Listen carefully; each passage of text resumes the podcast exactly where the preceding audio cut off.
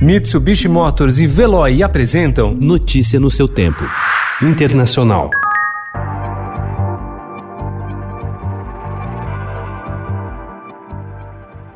Pressionado pelo avanço da pandemia nos Estados Unidos, Donald Trump vem tentando encontrar uma linha de ataque contra o rival Joe Biden. Ontem, após a divulgação de uma pesquisa do jornal Washington Post e da emissora ABC News, que indica uma vantagem de 15 pontos percentuais para o democrata, o presidente deu uma entrevista à Fox News, minimizando a crise, reclamando de fraude e se recusando a aceitar o resultado das urnas. We still have more than 100 days to this election, but at this point, you're losing. First of all, I'm not losing because those are fake polls. They were fake in 2016, and now they're even more fake.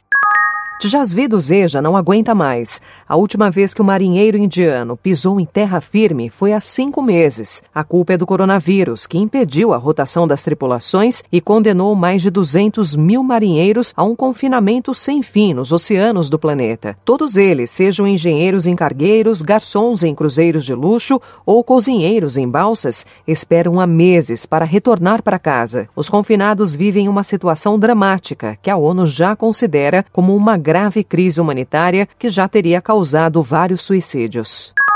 O presidente da Turquia, Recep Tayyip Erdogan, visitou ontem a antiga Basílica de Santa Sofia em Istambul pela primeira vez desde que o local deixou de ser museu e foi convertido em mesquita na semana passada. O porta-voz da presidência turca, Ibrahim Kalin, afirmou que os mosaicos representando figuras cristãs da antiga Basílica Bizantina, como Maria e Gabriel, serão cobertos com cortinas por estarem posicionados na direção de Qibla, para onde os muçulmanos se viram durante a oração.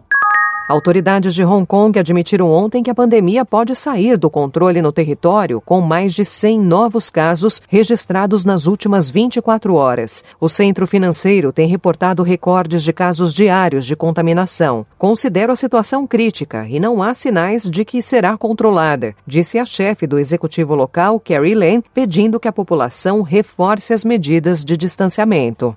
Situation is really critical and there is no sign that um, the situation uh, is being brought under control. That's why this morning I called a high level meeting again to consider response.